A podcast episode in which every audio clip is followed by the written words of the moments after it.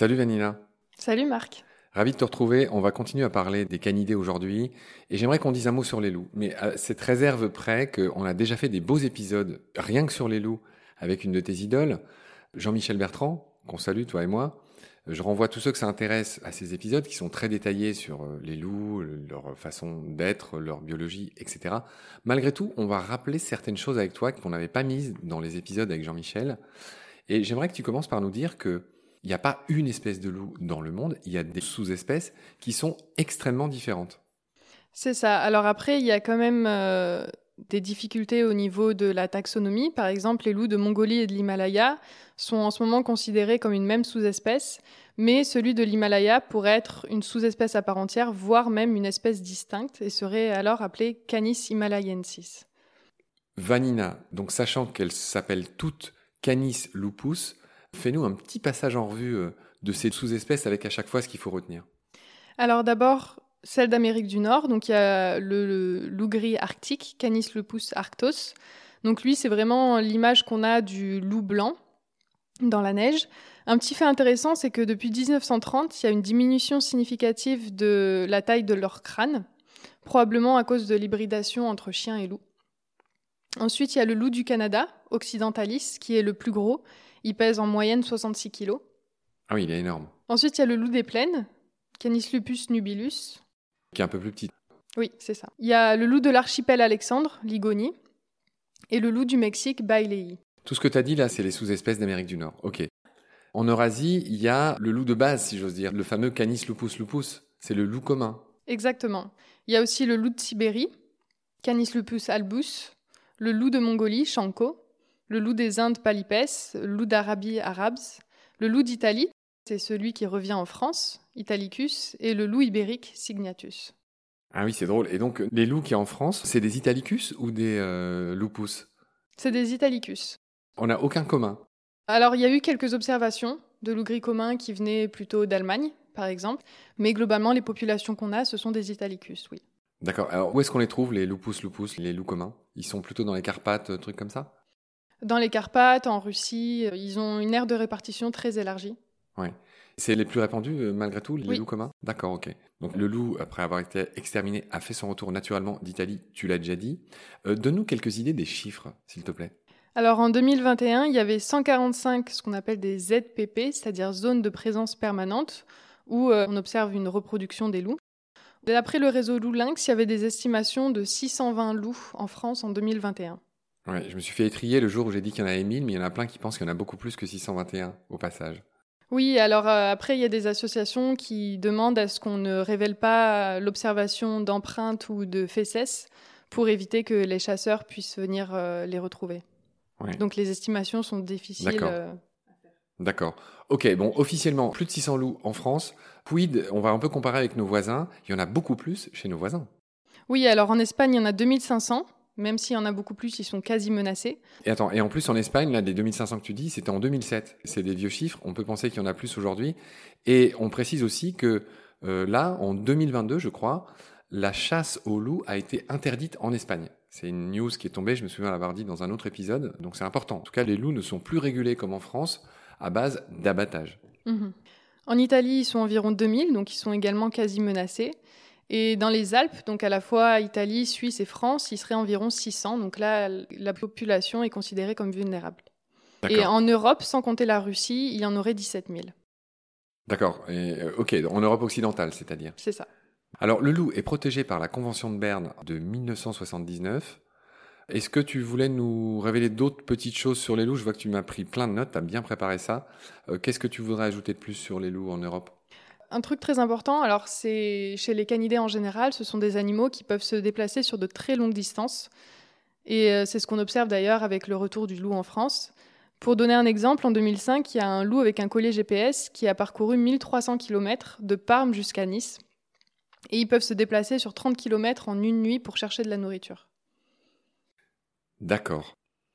Je vois que tu m'as pris des notes sur les choix financiers de l'État par rapport aux problèmes que posent les loups aux éleveurs. Oui, pour les chiffres de 2011, il y avait seulement un cinquième des financements de l'État qui étaient pour des mesures réactives, c'est-à-dire pour rembourser les éleveurs après qu'une attaque ait eu lieu, contre 4 cinquièmes pour des mesures proactives, c'est-à-dire pour la mise en place de protection comme des chiens ou des barrières. Et de ce budget global, les deux tiers sont pour les salaires des bergers et aides-bergers.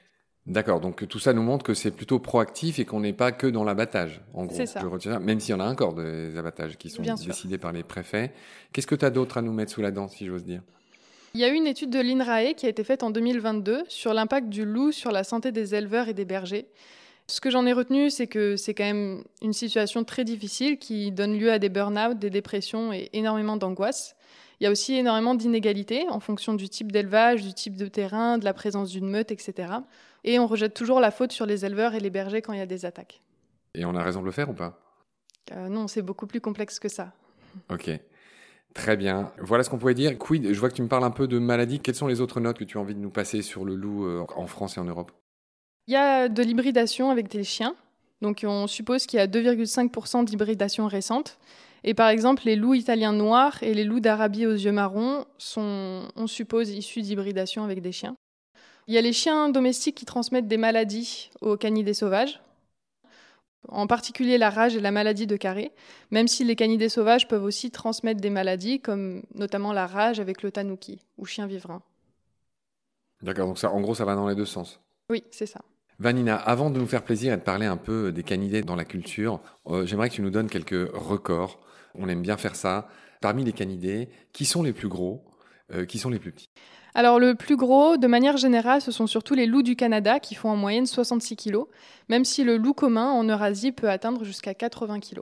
Ouais, il me semble que j'avais lu que le plus gros loup jamais abattu faisait euh, quelque chose comme 96 kilos, il me semble. C'est énorme. Et donc le plus petit? C'est le fennec qui fait moins de 2 kg. Ce fennec, on le rappelle, qui est élevé aux États-Unis pour être, euh, comment dire, utilisé comme un animal de compagnie. Il n'y a pas que le record de poids, il y a aussi le record de résistance au froid et au chaud. C'est ça. Donc le fennec qui est capable de résister au chaud grâce à ses grandes oreilles notamment et ses poils sous les pattes. Et le renard polaire qui peut survivre à des températures jusqu'à moins 45 degrés, à la fourrure la plus isolante de tous les mammifères. D'accord. Il y a des histoires de domaine vital. Explique-nous ce que c'est et donne-nous les extrêmes. Le domaine vital, c'est l'espace que occupe euh, une meute ou un individu. Et il est à différencier du territoire, qui est l'espace du domaine vital qui est défendu par les individus. Les lycaons ont les plus grands domaines vitaux qui peuvent aller jusqu'à 3000 km, contre seulement un tiers de kilomètre carré pour le renard insulaire de Santa Cruz. Donc on rappelle les renards gris et renards insulaires qui sont euh, complètement à part, qui sont euh, ni des canini ni des vulpini. Vanilla, donc là tu viens de nous parler du renard gris insulaire euh, de Santa Cruz, c'est au large de la Californie, hein, qui a le plus petit euh, domaine vital, c'est bien compris. Alors attends, là il y a un peu de confusion dans ma tête. Euh, Moi j'avais en tête qu'il y avait les vulpini, c'est-à-dire tout ce qui ressemble à des renards, les canini, tout ce qui ressemble plutôt à des loups. Et là tu me dis que le renard gris insulaire, là celui-là, justement, il fait partie ni de l'un ni de l'autre. Mais je croyais que c'était le cas des cerdocions d'Amérique du Sud. Alors attends, il y a un peu de confusion. Alors en fait, les canidés d'Amérique du Sud font partie des canini. C'est une sous-tribu des canini. D'accord. Donc ils sont un peu à part, canini, ouais.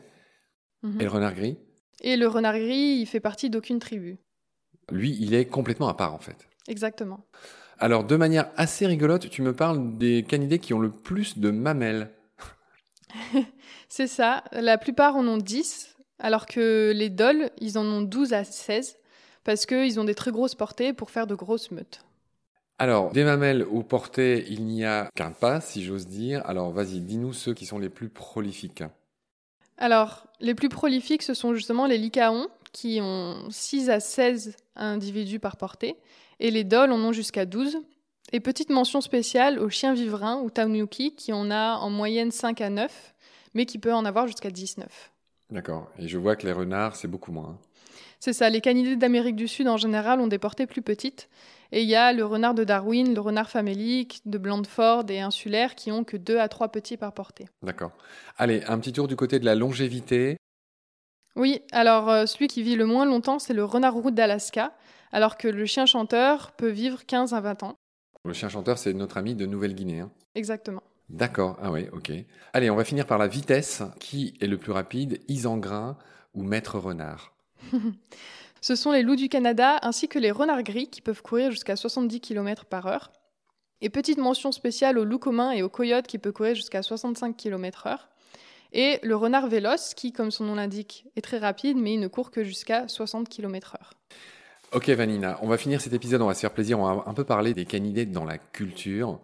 Et je voulais te raconter, je ne sais pas si tu as vu ce film, il y a un film qui s'appelle Pathfinder, celui qui trouve le chemin, c'est un film de 2007 avec un, acteur qui s'appelle Carl Urban. Et dans ce film, il est question de la rencontre, c'est assez intéressant d'ailleurs parce que ça s'est fait historiquement, de la rencontre entre les premiers vikings et les Amérindiens. Tu sais qu'on dit toujours que c'est Christophe Colomb qui a découvert l'Amérique, il n'en est rien. On pense de plus en plus que ce seraient les Vikings qui, les premiers, seraient les premiers occidentaux à avoir mis le pied, longtemps avant Christophe Colomb, chez les Amérindiens. Donc bref, ce film raconte ça, c'est un film que j'ai bien aimé, et je vais pas tout le raconter, mais en résumé, il y a un dicton qui concerne les loups dans ce film que je trouve euh, magnifique, que je t'offre, Vanina. À un moment donné, forcément, Karl Urban, qui est un descendant des Vikings, mais qui a été élevé par les Amérindiens, tombe amoureux d'une jeune femme. Ils sont poursuivis par les méchants Vikings. À un moment donné, ils, se rapprochent, ils, ils sont réfugiés dans une grotte, et sa compagne lui dit, dans le cœur de chaque homme, il y a deux loups. Il y en a un qui se nourrit de ton amour et l'autre qui se nourrit de ta haine. Ton regard est impassible, mais c'est magnifique ce que je suis en train de dire. Et là, le, personnage lui dit à sa compagne, mais lequel gagne? Et là, il y a cette réponse sublime de sa compagne, celui que tu alimentes le plus. Alors, je crois pas que ce soit originaire de ce film, mais je crois que c'est vraiment une légende amérindienne qui est assez connue. oui. Alors, je me doute bien que c'est pas les scénaristes du film qui l'ont inventé, mais moi, je l'ai connu là-dedans. Mhm. Est-ce que tu as aimé cette histoire, Vanina Oui, beaucoup. bon, Vanina, alors après cette petite histoire, j'aimerais que toi, tu nous racontes quels sont tout simplement les loups célèbres. Alors évidemment, ce sont surtout des loups, il y en a mille. Euh, quels sont ceux que tu as notés? Alors, le premier que j'ai noté, c'est pas un loup, c'est plutôt un dieu chacal, c'est Anubis.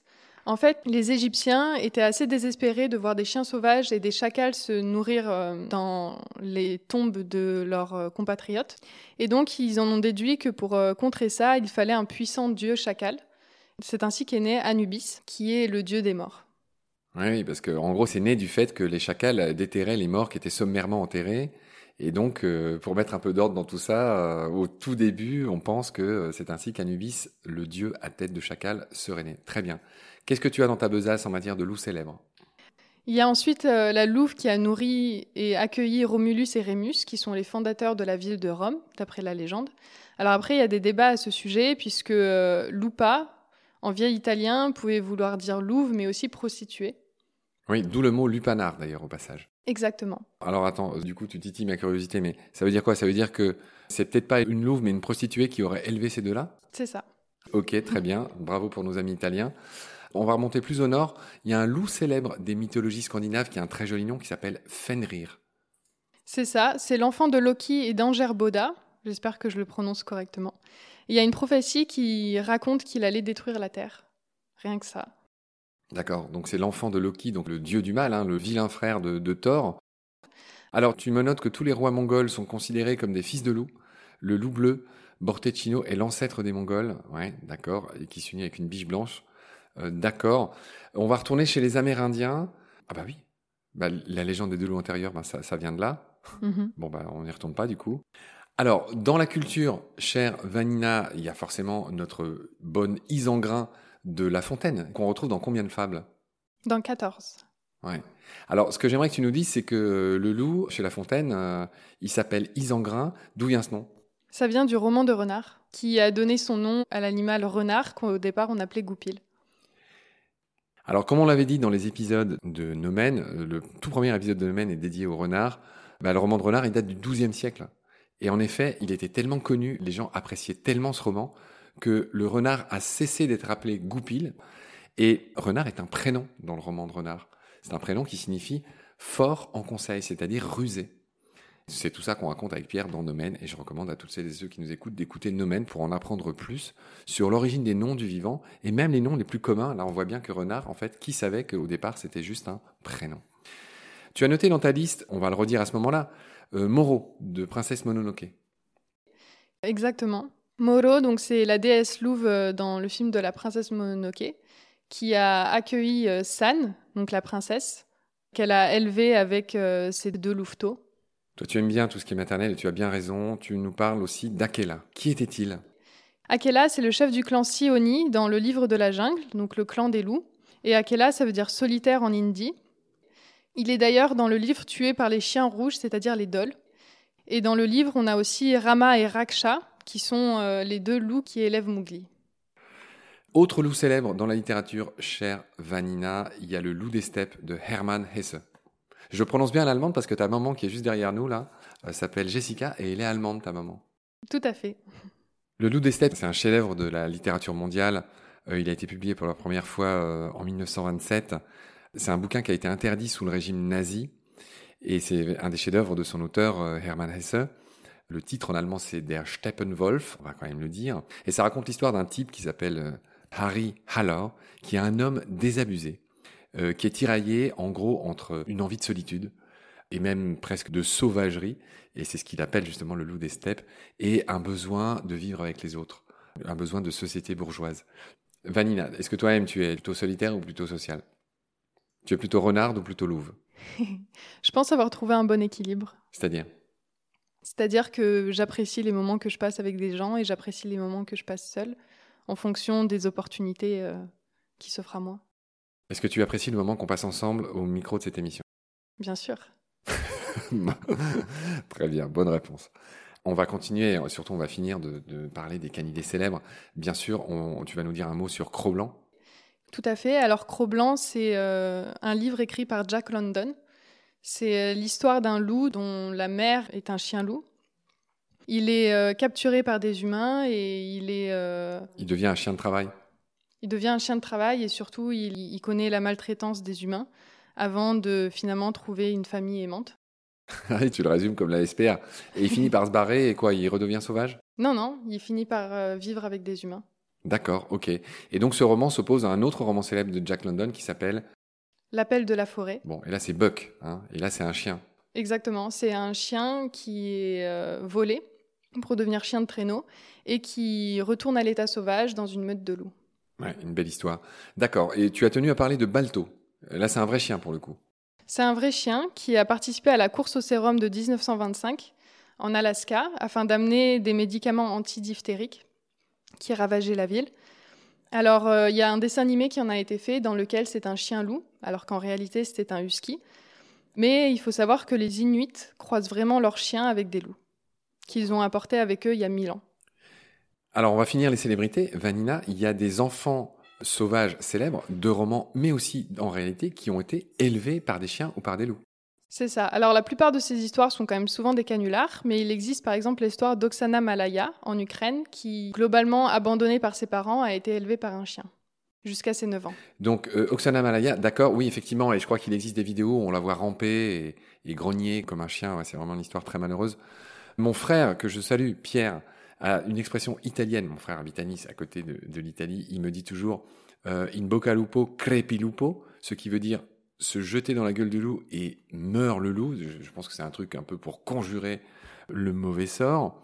Et je vois que tu as fini par un petit mot sur le lycanthrope, le loup-garou. C'est ça, donc euh, c'est une légende qui existe depuis la mythologie grecque, mais il y a une forme clinique, c'est-à-dire c'est une forme de zoanthropie, c'est-à-dire où les gens se croient vraiment être un animal, donc dans ce cas, ils se croient vraiment être un loup. Et donc tous ces films, toute cette littérature euh, vient de gens qui euh, pensaient être des loups, quoi. C'est une maladie mentale. C'est une hypothèse. Alors c'est quand même une maladie très rare. La lycanthropie, d'accord. Ça me rappelle un beau film un peu vieux que j'ai vu qui s'appelle Wolfen, qui est littéralement le pluriel de loup en allemand, un vieux film de 1981 où il y a des loups qui ravagent New York et qui tuent des gens. Je, me souviens dans ce film, il y a une main qui s'envole après avoir été tranchée par un loup directement. Enfin, c'est un truc effrayant. Donc les dents de la mer version loup. Exactement. Très bien. Vanina, on a fini nos généralités sur les loups. Je te remercie beaucoup pour toutes tes lumières. Je te retrouve très vite pour la suite. On va commencer enfin à détailler chacune des espèces dans un prochain épisode. D'ici là, prends soin de toi. Salut. Salut Marc, à bientôt.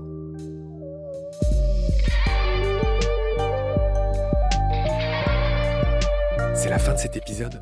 Merci de l'avoir suivi. Pour continuer, nous avons besoin de votre soutien vous pouvez vous abonner à nos podcasts, partager les liens, devenir adhérent de l'association BSG ou encore faire un don sur Helloasso ou sur Tipeee. Grand merci par avance. Je remercie tous mes équipiers pour leur aide précieuse.